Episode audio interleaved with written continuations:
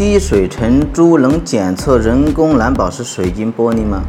在手表玻璃刚刚换用人工蓝宝石玻璃的年代呢，这句话非常流行。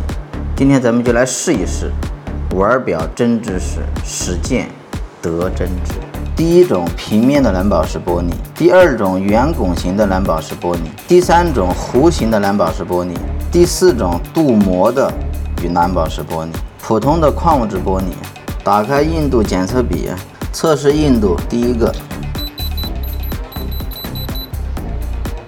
测试第一种平的，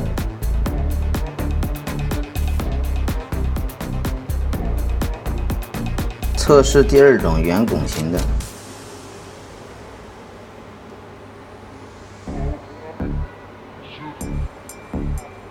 测试第三种弧形的。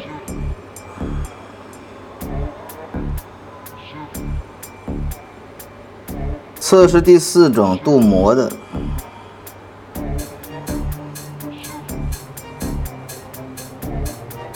测试矿物质玻璃，嗯，佐证一下吧，因为刚刚那一个矿物质玻璃划痕比较多，拿个普通玻璃试一下，嗯，哎，确实，虽然这是一个很久的民间传说。但他多少还是有点道理的，就这。